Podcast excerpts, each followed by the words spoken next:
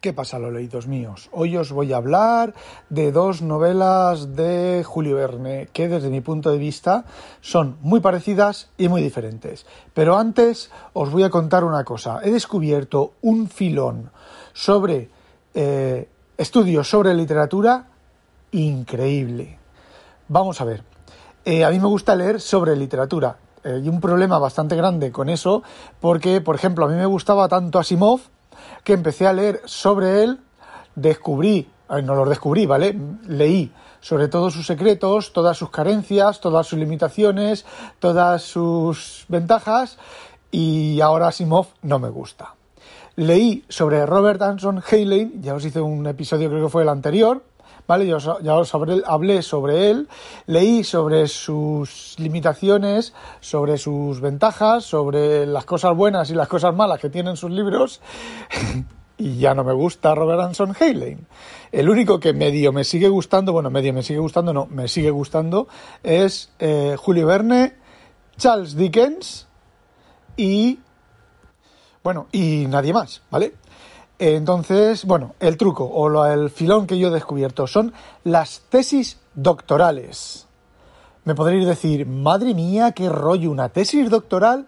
Sí, os explico. Por ejemplo, hay una tesis doctoral sobre la ciencia ficción polaca en las entreguerras, por ejemplo, que podéis pensar, madre mía, qué trucho, qué cosa más infumable. Pues no. Independientemente de que esté bien escrita e independientemente de que esté mal escrita, esta en concreto está bastante bien escrita, aunque el autor comete un par de gazapos en explicar cosas. Por ejemplo, cuenta de las historias de robots de Asimov que los terráqueos tienen miedo a los robots porque los robots se rebelaron. Y no es cierto, ¿vale?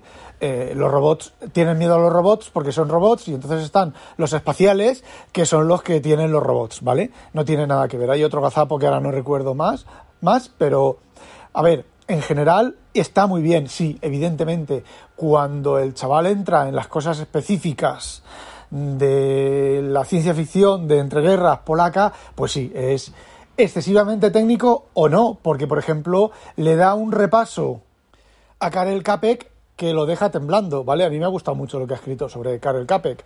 Hay otros dos autores más, uno de ellos no está traducido a ningún idioma y bueno, pues eso lo leí por encima y medio me lo salté. Y hay otra tesis de la que os quería hablar, pero ahora no encuentro el título, que es sobre el viaje en el tiempo en la ciencia ficción española, que si no me falla la memoria son mil páginas o cosas así. A ver, son tesis, están escritas en A4, en PDF, pero yo, ¿qué queréis que os diga? A mí me molan. Esa no la he encontrado, la tengo pendiente de leer, pero no la he encontrado ahora en este momento. Está mirando y no la veo. Así que es cuestión de pulirse universidades y mirar estudios y tesis. Si encuentro alguna chula, pues ya lo comentaré por aquí. Bueno, y ahora vamos a lo que quería hablar, que son las dos novelas de Julio Verne. Son eh, La Vuelta al Mundo en 80 días, que ya la conoceréis y la veis. Por lo menos habéis visto la película de Cantinflas, que personalmente no me gusta. Y habréis leído, habréis visto La Vuelta al Mundo en 80 días de Willy Fogg, Tico, Rigodón, eh, el león que es Phileas Fogg, Auda, yo me vais a perdonar la expresión, pero, eh, a ver, para niños está bien, que es a donde estaba destinada la, la serie. Para adultos me parece una basura tanto la película de Cantinflas, que vale, tendrá todas sus cosas y todas sus bellezas y todas sus... dentro de la estructura del cine y todo eso será una gran película, pero sinceramente no hace justicia a la vuelta al mundo en 80 días. Y la otra película, hoy, el otro libro es Las tribulaciones de un chino en China que esta es un poquito más difícil, eh, muy posiblemente no la hayáis leído muchos de vosotros y otros eh, puede que sí.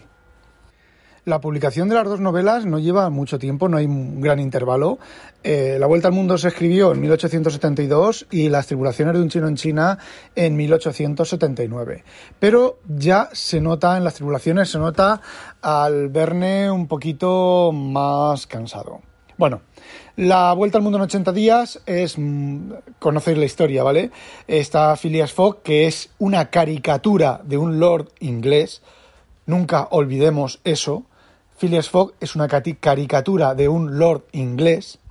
Está eh, jugando en el Reform Club, que va todos los días al Reform Club. Para los que no lo sepáis, el Reform Club es uno de los clubs más selectos mm, del mundo. Eh, todavía existe, ¿vale? Hay que tener para poder entrar a él hay que tener una fortuna superior a una cantidad escandalosa de dinero, demostrable, ¿vale?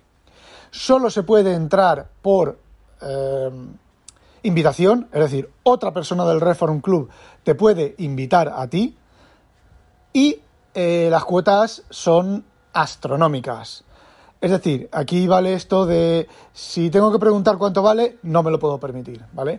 Creo que, creo que eran 20.000 libras al mes o al año o algo así, una burrada de dinero, ¿vale? No me acuerdo, lo estuve mirando porque, bueno, estuve escribiendo una cosa y necesitaba informarme sobre el Reform Club, ¿vale? Entonces, la primera en la frente, el primer error de la novela de Verne, que se le puede disculpar, es cómo Phileas Fogg está dentro del Reform Club y mm, digamos que es un perfecto desconocido en el club. Pero bueno, hagamos abstracción de esa faceta que lo mismo el propio Verne eh, desconocía.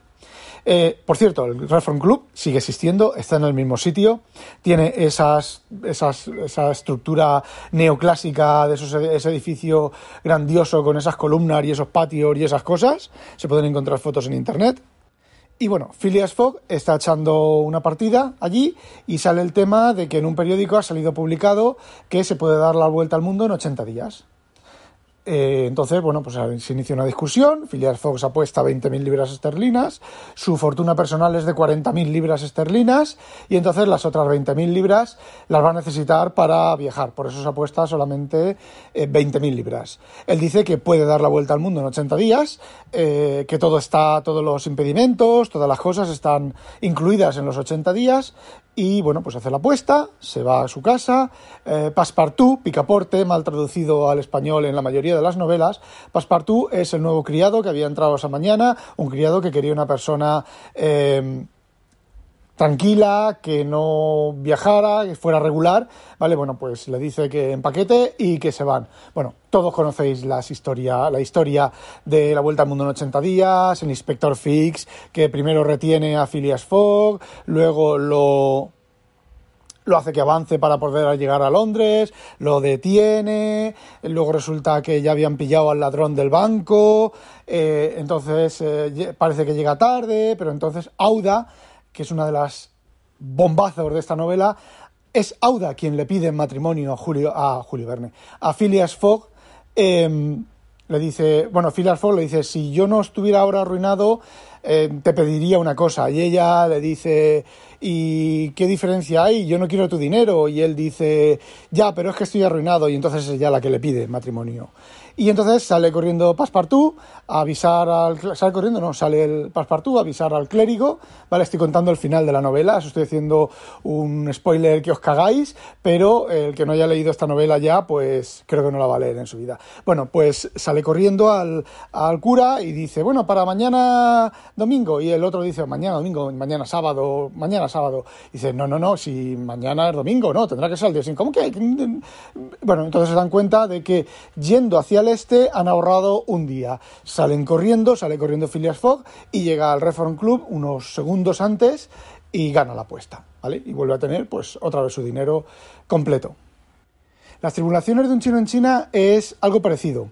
La novela no es más que un medio, un canal, para que Verne pueda explicar la cultura china. Entonces, eh, la novela entra con un chino rico que está, eh, lo están agasajando sus amigos y bueno, ese primer capítulo ya sirve para las descripciones por de los tipos de comida, cómo comen, cómo tal. Y bueno, este chino rico está completamente aburrido de la vida, lo tiene todo, eh, se va a casar con una, una, jovencita, una viuda de 20 años eh, muy bonita, etcétera, etcétera, etcétera. Bueno, la típica historia. ¿Vale? Entonces recibe una carta que eh, está arruinado. Él tenía una serie de inversiones en Estados Unidos y recibe la carta de que ha habido un problema tal, se han arriesgado mucho y han perdido todo el dinero. Y entonces él está arruinado. ¿Y qué es lo que hace? Decide quitarse la vida. ¿Qué es lo que ocurre? Pues que él no se la puede quitar, le encarga a un amigo que está viviendo con él, no me acuerdo cómo se llama ahora, el chaval se llama Kim Fo, Wang, y el otro, su amigo, es Wang, que es, eh, digamos que era un amigo de su padre, que él lo ha heredado y lo ha continuado viviendo en su casa. Wang lo que era es un excombatiente de, bueno, pues este tipo de, de líos de dinastías chinas, que si no manchúes, bueno, no recuerdo, no recuerdo bien la historia. Bueno, pues entonces le encarga a este que lo mate.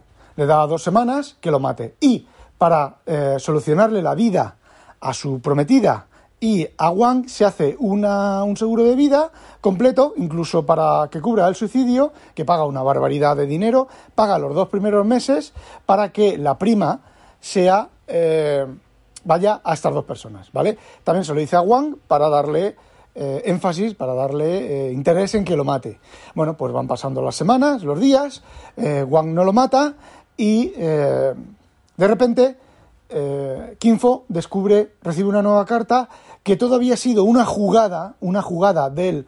Yo os diría que si no habéis leído la novela, cortéis aquí y la leáis. Y si no, bueno, pues a mí la verdad es que los, los, spoilers en los libros, yo no leo los libros por la historia, por cómo avanza la historia y cómo ocurre la historia y demás. Yo leo los libros por el placer de leer y la magia de las palabras convertidas en escenas y convertidas en actos. Entonces que a mí me cuenten el final de Juego de Tronos, pues me da igual. Yo seguiré, yo leeré Juego de Tronos si sale algún día, ¿vale? Bueno, pues eh, continuando con esto, que ya no me acuerdo por dónde iba, Así, recibe la carta y una carta de que había sido una trampa, eh, un juego, ¿vale?, entre los americanos y que ahora era mucho más rico que antes. Entonces, pues se arrepiente, ¿vale? Le había enviado ya una carta a su prometida diciéndole que mm, se iba a suicidar o no se la había enviado, la prometida, no recuerdo esta parte bien. Bueno, pues entonces va a buscar a Wang para decirle que no lo mate, a que le devuelva el documento que le ha firmado diciendo que King Fo se ha quitado la vida por él mismo y que Wang no es culpable, y que Wang no, y que el poseedor no es culpable de nada, algo así parecido, un texto así parecido. Pero Wang ya no está, ha desaparecido. Entonces, bueno, pues eh, Fo inicia la búsqueda de Wang y recorre pues China buscando a Wang. Parece ser que Wang ha contactado con sus antiguos eh, amigos y le ha dado el papel a uno de los, entre comillas, terroristas, a uno de los, mm, ¿cómo se dice? Rebeldes chinos más sanguinarios. Entonces ahora quien lo va a matar no es Wang, lo va a matar el otro. Y encima por los 50.000 dólares que le había dejado a Wang. Bueno, la historia transcurre, se van persiguiendo, va, buscando a Wang, eh, se destapa todo el tema, la gente se ríe del King Fo, exactamente igual que en Phileas Fogg la gente hacía apuestas. Luego cuando se corre la voz de que eh, Phileas Fogg había sido el ladrón de los 50.000 de las 50.000 libras del Banco de Inglaterra, pues caen en, descrédito. Fijaos que hay, en las novelas, la novela, las dos novelas tienen bastantes paralelismos, aunque la historia es completamente diferente. en las novelas hay un viaje, hay un viaje corriendo en las dos, corriendo, en un caso eh, para dar la vuelta al mundo, en el otro para eh, intentar encontrar a Wang y luego a los a los al tío este que Wang le había pasado en la nota. Bueno, pues eh, la compañía de seguros contrata, tiene a dos guardaespaldas que lo llevan a Kinfo y lo van protegiendo pues, de todas las cosas. Bueno, llega al final, entonces Kinfo al final eh, sabe, descubre dónde está el, el terrorista este y se va a buscarlo. Y entonces, cuando acaban los dos meses del seguro de vida, los dos guardaespaldas se dan media vuelta, lo dejan en medio de ningún sitio y se van. Entonces, ¿qué es lo que ocurre? Si ahora lo matan, ni Wang ni su prometida va a conseguir, van a conseguir ningún tipo de dinero. Entonces, efectivamente, el, malo, el malo lo pilla, lo mete en una jaula, el Kinfo le ofrece dinero, le ofrece mucho más dinero que la, que la suma del, del, rescate. De hecho, aquí es un poco absurdo porque la suma del rescate ya no es válida. Si lo mata, el rebelde no va a cobrar nada de dinero. Pero eso Verne lo obvia, ¿vale? Es otro, otro pequeño despiste de la, de la, de la novela. Bueno, pues la cosa está en que lo meten en una caja, lo transportan a un sitio se, supone que para matarlo. Y entonces, eh, cuando abren la caja, está su maestro Wang, está la, la prometida y le están diciendo, le dicen que ellos ya sabían que no era pobre, pero Wang, que es un filósofo, ¿vale? Filósofo de filosofía china, le dijo que como estaba tan aburrido y no sabía lo que era eh, pasar las canutas, que decidió que tenía que pasar las canutas para saber lo que es la felicidad y para saber lo que es vivir, vivir bien. Y entonces la prometida estaba conchavada con Wang.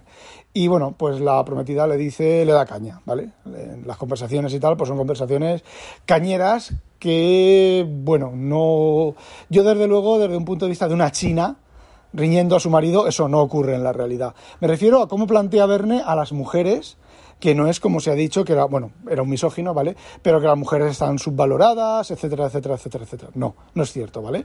Las mujeres aparecen cuando tienen que aparecer. Estamos hablando de una época decimonónica, de una época de la 1800, entre 1850 y 1900, ¿vale? Entonces, bueno, pues las mujeres tienen que aparecer aparecen cuando tienen que aparecer y dicen lo que tienen que decir mucho de mucha manera de manera mucho más podríamos decir que feminista de lo que ocurría en la época. Bueno, y llevo 15 minutos. Aquí os voy a explicar la diferencia. Si os fijáis, las dos historias son dos historias de un viaje. Eh, la Vuelta al Mundo es un. Las dos novelas son más o menos igual de larga. La Vuelta al Mundo es un poco más larga.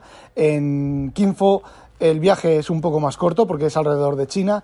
Pero lo que yo quiero hacer resaltar es cómo en cinco años, unos cinco años, Verne pasa a. o pasa de integrar las conversaciones, las descripciones en la Vuelta al Mundo en 80 días están integradas en el texto. Es decir, Verne cuando describe por dónde pasan y demás, pues es una conversación con Cromarty cuando van en el elefante. Por cierto, no viajan en globo, hay una pluma, una reciente conmemoración de una pluma en la cual el plumín es un globo aerostático.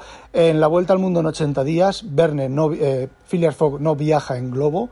Y cuando mi mujer, que ya no puedo decir inconveniente, Zaida, eh, mi mujer me les preguntó y le dijeron que está basado en la película de Cantinflas. Bueno, haciendo abstracción de esa, de esa situación. Bueno, pues como os decía, eh, en los dos casos es un viaje, en los dos casos es un viaje acelerado, pero en la Vuelta al Mundo en 80 días las descripciones están bastante integradas. Sin embargo, en eh, la Vuelta al Mundo en 80 días las descripciones hay veces que es capítulos enteros describiendo una ciudad y tienen, tienen pinta de ser, mm, ¿cómo os diría yo?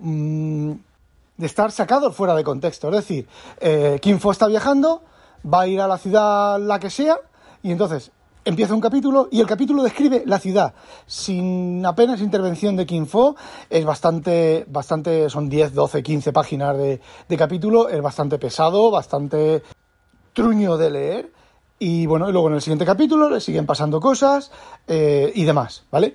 Entonces, no sé hasta qué punto, o sea, no sé hasta qué punto, no. Fijaos el paralelismo y la diferencia en, en cinco años. Por supuesto, y también porque la Vuelta al Mundo en 80 días es una novela mucho más conocida que Las tribulaciones de un chino en China cuando fueron escritas más o menos en la misma época. Y de hecho Las tribulaciones es un poquito más corta para que los niños pues les resulte menos, menos complicado de leer, pero con esos capítulos pues son bastante, bastante truño.